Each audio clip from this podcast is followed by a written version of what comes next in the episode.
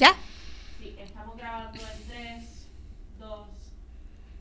Hola, soy Joan Rodríguez Bebe y estás escuchando Religión con Calle, un espacio donde discutimos temas relevantes para la sociedad desde una perspectiva ética y moral, porque como tú sabes, la separación de iglesia y Estado no significa que los creyentes no podamos expresarnos sobre los asuntos que nos afectan día a día. Y como estamos pegados, nos encuentras en las redes sociales, en Facebook, YouTube, Instagram, Twitter y además en las aplicaciones para escuchar podcasts, así que tú escoges cuál es tu plataforma favorita. Pero lo más importante, búscanos en Facebook y además de darle like, dale seguir y ver primero a la página de Religión con Calle para que siempre te aparezcan nuestros episodios en tu página personal. Muy bien, hoy vamos a estar conversando sobre el proyecto Dignidad, el partido político Proyecto Dignidad, que es uno de los partidos nuevos de cara a las elecciones del 2020. ¿Qué distingue a este partido de los otros y logrará la inscripción?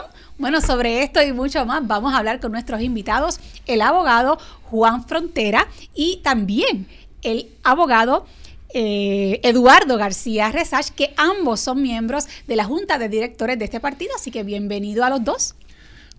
Buenas, buenas, eh, Joan, muchas gracias por habernos invitado hasta aquí, un placer. Claro. Gracias, Joan. Es un placer para mí estar con usted, contigo en este programa. Claro que sí. Hace como más o menos como dos meses estuvo por aquí el doctor César Vázquez, que es, el, el, presidente, ¿no? así, del partido. Así que creo que he tenido a la cúpula de Proyecto Dignidad en esta, en esta casa. Qué bien, sí, qué bien. Pues gracias por, por decir que sí para, para ponernos al día sobre lo que está pasando con Proyecto Dignidad. Bueno, yo quiero agradecerle a la Pontificia Universidad Católica de Puerto Rico por apoyar este espacio de diálogo desde la fe y sobre todo con fe. Y además por ser una universidad comprometida con el conocimiento, con la educación de excelencia y con el desarrollo del país. Y el que creía que solamente la pontificia tenía un recinto en Ponce, pues sepa qué, las buenas noticias son que también hay un recinto en Arecibo y otro en Mayagüez. Y la Católica ofrece sobre 160 programas, desde carreras cortas hasta programas doctorales, así que yo no tengo duda que lo que tú buscas lo encuentras en la Católica.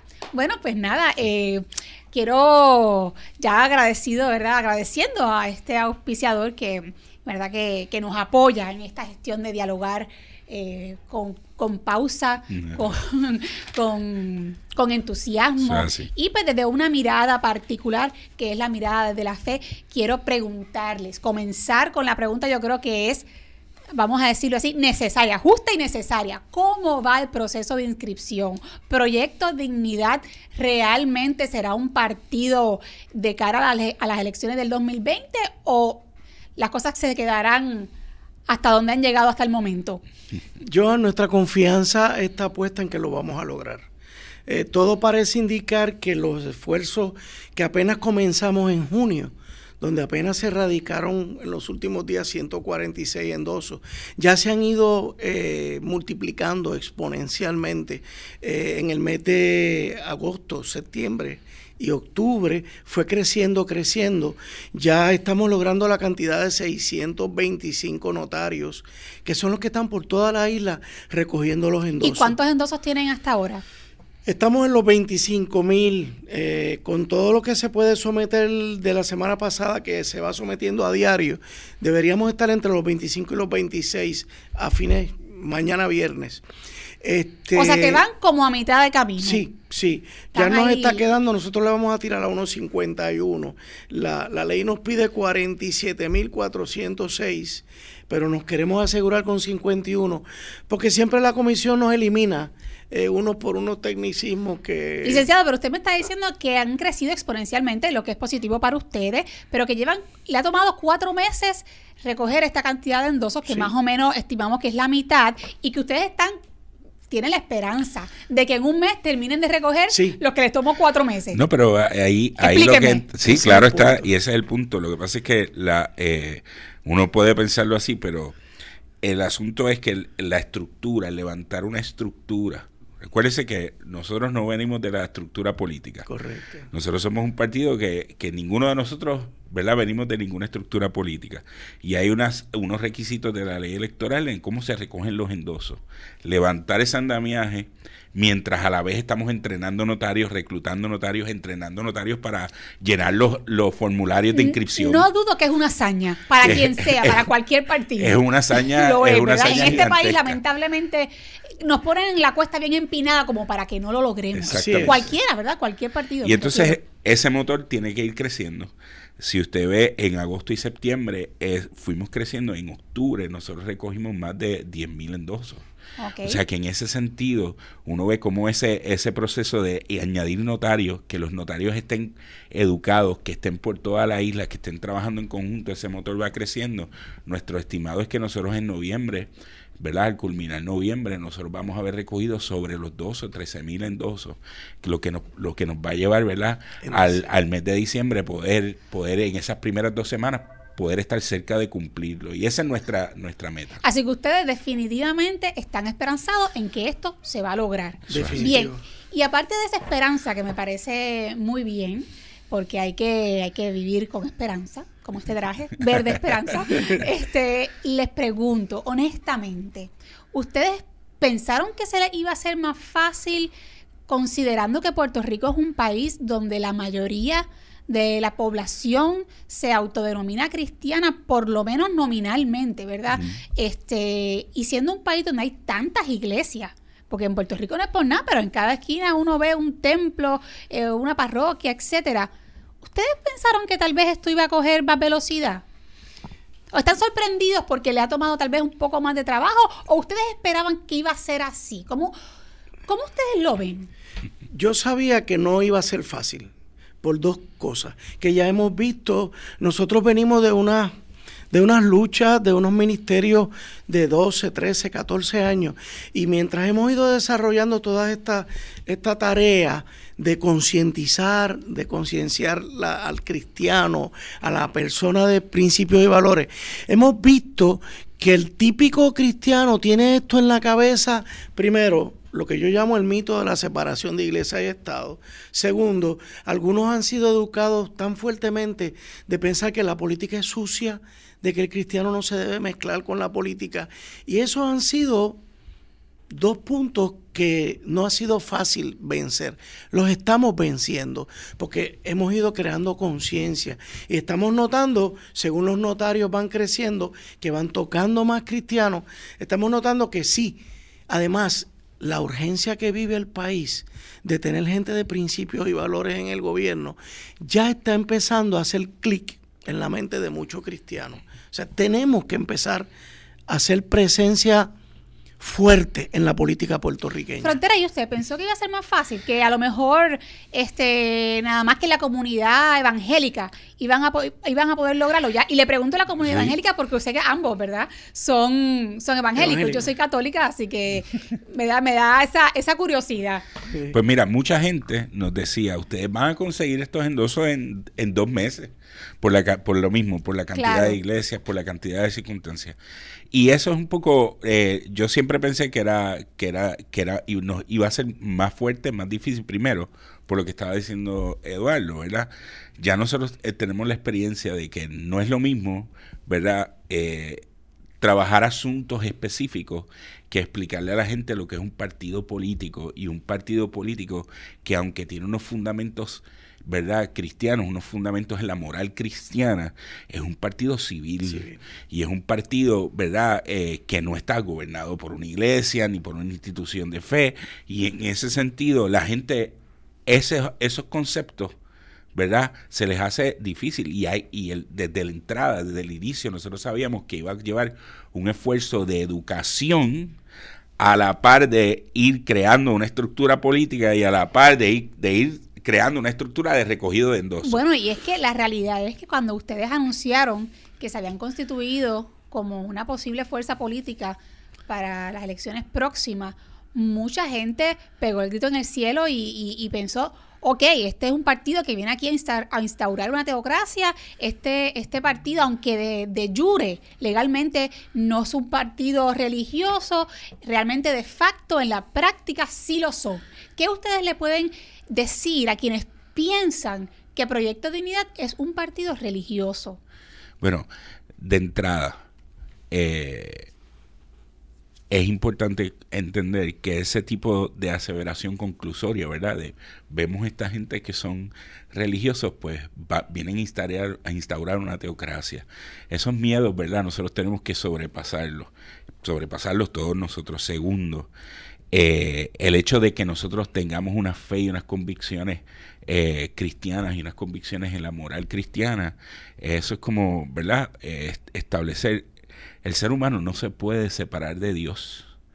Y de la misma manera que el ser humano no se puede separar de Dios, la política no se puede separar de la moral.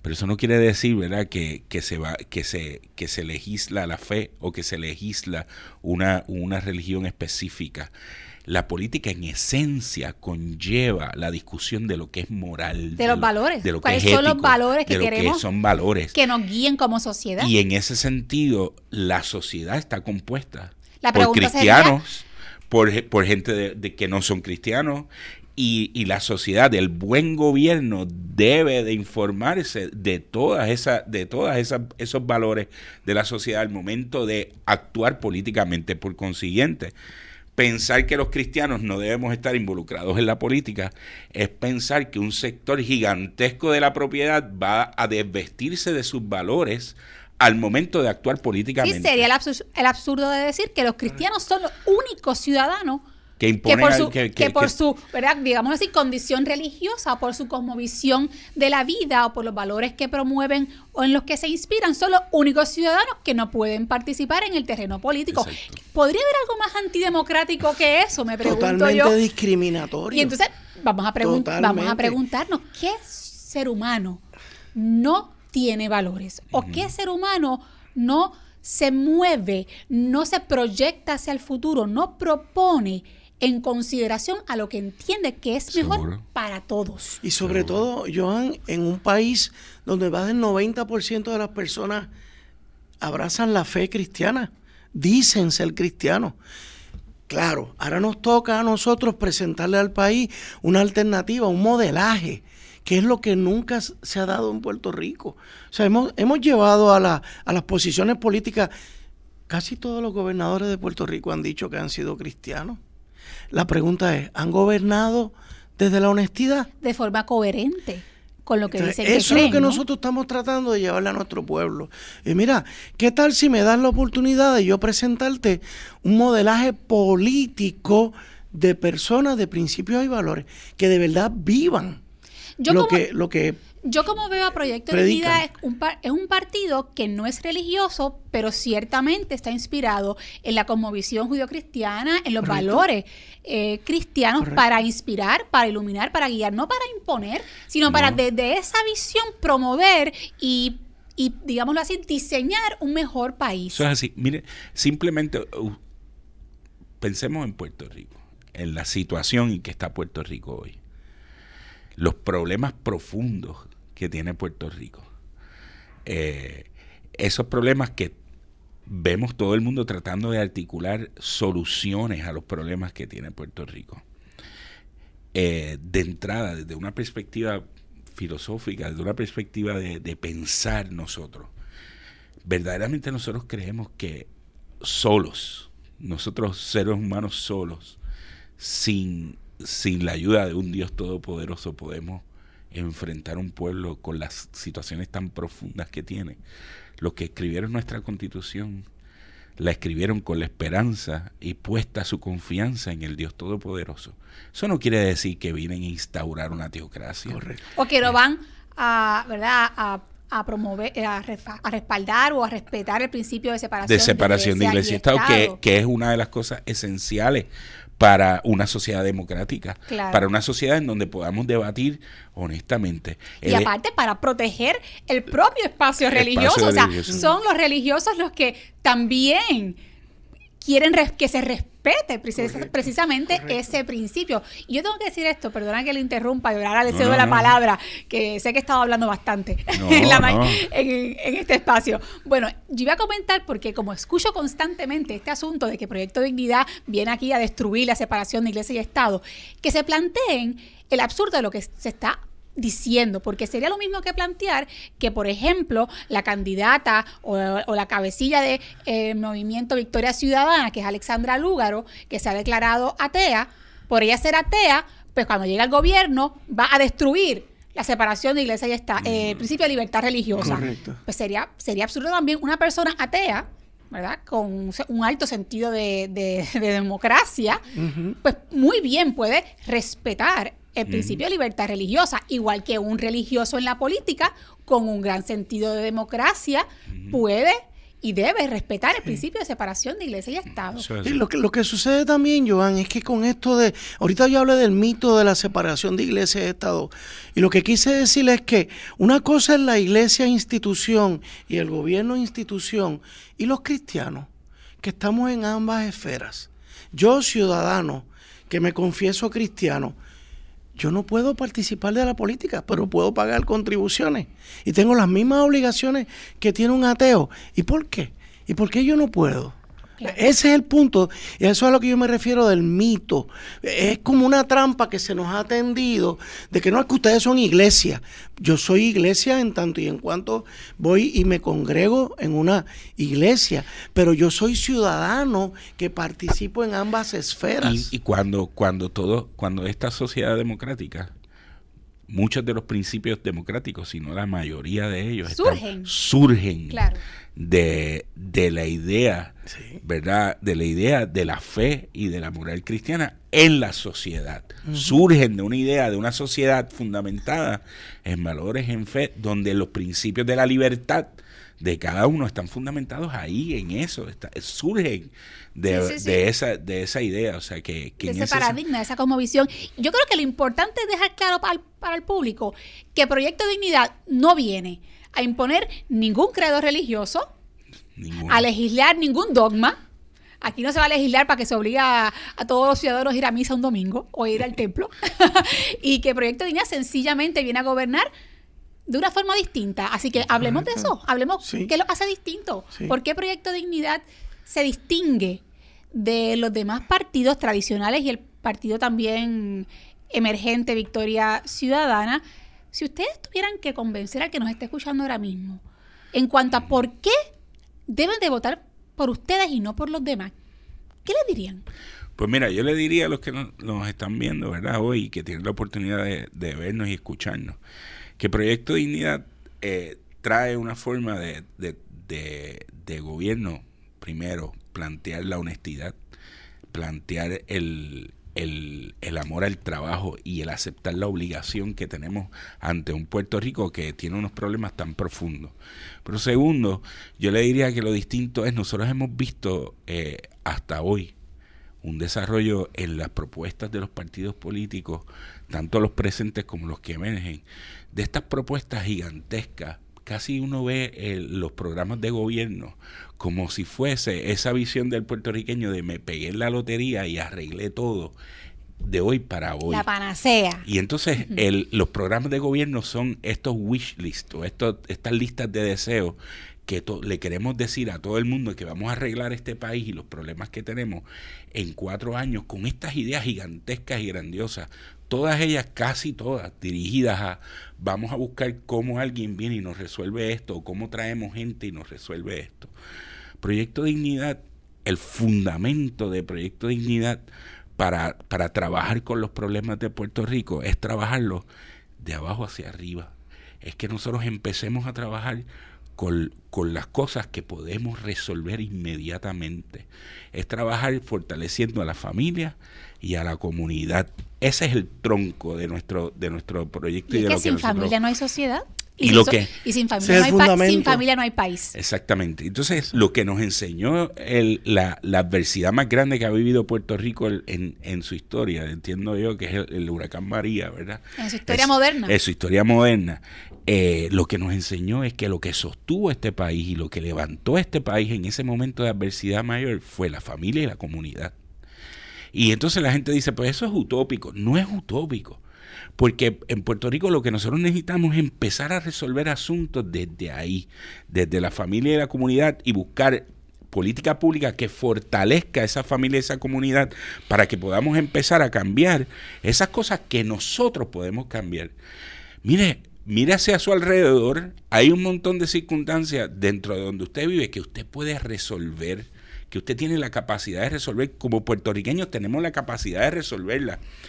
Y no necesitamos gigantes sumas de dinero para hacerlo. Lo que necesitamos es fortalecernos como familia y como comunidad y enfrentar esas cosas. Y que el gobierno sea alguien que facilite que esa familia y esa comunidad pueda desarrollar eso y que esté ahí, sí, para sostener aquellas cosas que se caen de ahí, ¿verdad? Que no, que no, que, que esa no familia se no se sustentan solas. Así que ir resolviendo los asuntos de abajo hacia arriba. ¿Y usted, licenciado, qué piensa? ¿Qué distingue a Proyecto de Dignidad de los demás partidos? Yo sigo insistiendo, Joan, en la honestidad. O sea, aquí hay una pregunta retórica que, que, Pero Victoria Ciudadana también insiste en que ellos van a trabajar con honestidad y transparencia. Así que, ¿qué lo distingue? Si quitando esta, esta variable de la honestidad, ¿qué, ¿qué usted piensa que es distinto de los demás? Sí, mire, aquí hay una situación bien clara con relación a eso que estábamos hablando de fortalecimiento de la familia y de fortalecimiento de la comunidad. Eh, nosotros, y, aquí eso es un tema controversial, pero hay que hablarlo. O sea, por ejemplo, Victoria Ciudadana y los demás partidos políticos han abrazado la ideología de género. Mm. Y la ideología de género en su fundamento establece que la familia es una estructura jerárquica que impone supuestamente un patriarcado y destruye la, libertad en la sociedad. Y por lo tanto hay que destruir la familia heterosexual, monógama, etcétera, etcétera. Y hay que reducir la familia a, a, un, a una tabla raza en blanco, ¿verdad? Y en ese sentido, eh, la implementación de esa ideología de género, aunque hablan de, de, tolerancia y de equidad, es bien importante que los que nos escuchan lo entiendan, que está fundamentada en una ideología donde la familia, como usted y yo la hemos conocido hasta el día de hoy, que ha construido la sociedad que nosotros tenemos hoy, ya no sea más. Y donde en realidad se pretende destruir la familia como la conocemos, como indica. Y el que, oye, y esto no es un invento de nosotros, el que tenga duda que se eduque en lo que es la ideología de género, que busque información, porque esto no es un invento. Y puede ser que haya personas que la promuevan sin tener esa intención, porque ignoren, no, no, no a propósito, sino porque sencillamente por, por ignorancia, digámoslo así, no entienden o no han estudiado o no conocen cuáles son esos pilares fundacionales de esta ideología que va arropando todas las dimensiones de la vida en sociedad. Y yo creo que eso que usted dice es bien importante. Ustedes como partido este, son muy claros en que ustedes protegen la vida del niño por nacer. ¿Verdad? Ningún otro partido la ha defendido hasta el momento. Eh, lo, el, partido la familia, la familia como la conocemos, la educación, el asunto verdad de la, de la, ideología de género, sabemos que eh, los demás partidos también están embarcados en la promoción de esta corriente ideológica. Así que en ese aspecto, me parece a mí que ustedes se distinguen por, por, estas, por estas posturas eh, que ningún otro partido la ha asumido. En, obviamente. Y cuando ahorita yo hablé de honestidad, que pensaste que me iba a ir por la cuestión económica y administrativa. Sí. Es no partir de mentiras. Pues ¿quién le ha dicho al ser humano que se nace otra cosa distinta? O no, se nace hombre o se nace mujer. O sea, tú construir toda una ideología sobre una mentira de no, yo puedo ser otra cosa. En serio. Sí, ahí estamos hablando de la ideología de género para que esté escuchando que no sabe por qué está comentando. pura honestidad intelectual. Ese, ese, tema, ese tema es un tema que requiere un programa completo. Esa es la, esa es la realidad. Pero sí, sé, sé por qué lo traen porque definitivamente pues ustedes están claros en que no hay espacio para promover una ideología que eh, ustedes entienden, ¿verdad? Y así se ha explicado por muchísimos, muchísimos intelectuales, politólogos, etcétera, que destruye la familia, la familia tradicional. Otro asunto que es importante con relación al fortalecimiento de la familia y de la comunidad para ir trabajando los asuntos es que Puerto Rico tiene que enfrentar un problema de natalidad que tiene nosotros, Puerto Rico, ¿verdad? Tiene un problema de, de, que nacen menos menos de, personas. De envejecimiento. Y, y, que nuestra, y nuestra, nuestra ciudadanía va envejeciendo, ¿verdad? Y, y hay gente que se está yendo de Puerto Rico constantemente. Eso es un problema económico profundo. ¿Y cómo se plantea aquí para resolver ese asunto? ¿Cómo nosotros vamos a desarrollar un, pai- un país donde podamos pagar la deuda que tenemos con gente que se está yendo del país con una, con una, con una ciudadanía que cada vez es más envejeciente y hay menos nacimientos? Tenemos que buscar, mm, la gente dice, pues traemos los que se fueron. Pues eso puede ser o no puede ser, pero también tenemos que buscar cómo fortalecemos y cómo ayudamos a que la familia puertorriqueña pueda desarrollarse y gente quiera tener hijos Yo- y quiera tener hijos y criarlos en familia. Definitivamente, definitivamente, no hay duda que ustedes se han distinguido por los temas relacionados a la familia, ¿no? Eh, a la protección de ese, de ese núcleo de, tan importante de la sociedad, que es lo que permite tener un país. Eh, y eso está clarísimo. O sea, yo creo que la gente está clara que esa es su postura y que tienen una visión, por llamarlo de alguna manera que la gente entienda, conservadora. En ese aspecto. En esa, sí, por eso, en ese aspecto. O sea, que digámoslo así, y esto es lenguaje coloquial, esto es para que nos, nos- nos- nos entendamos en la calle. Ustedes son los de derecha, ¿verdad? Si nos vamos a poner en, esto, en estos bandos, que a mí tampoco bandos. me gustan las etiquetas, no pero, pero la gente lo entiende así, en el lenguaje ¿verdad? de la calle. Este, ahora bien, estoy segura que muchas personas están diciendo, bueno, ¿y cómo piensa Proyecto Dignidad o cuáles son las propuestas de este partido nuevo en áreas económicas, en áreas de la, criminalidad, en el área de la salud, en el área de la educación, en el área pues, de los derechos laborales, etcétera, etcétera, etcétera? Proyecto Dignidad ya tiene propuestas específicas para estos renglones o todavía ustedes están eh, trabajando sobre ellas mientras a la misma vez van todavía con el proceso de inscripción del partido? Como, Cuéntenme. Como saben, nosotros hem- estamos haciendo en seis meses, estamos, hemos estado haciendo de todo un poco. Licenciado de Nosotros, corazones. nosotros no tenemos una- un, un programa de gobierno establecido, pero ciertamente nosotros estamos en el proceso de desarrollar propuestas específicas en todas las áreas. Nosotros nos estamos reuniendo y con expertos en las áreas, llevamos meses reuniéndonos con economistas, llevamos, llevamos eh, meses trabajando estos aspectos de la, de la plataforma, ¿verdad? Que va a ser la plataforma de gobierno en el sentido de las propuestas específicas.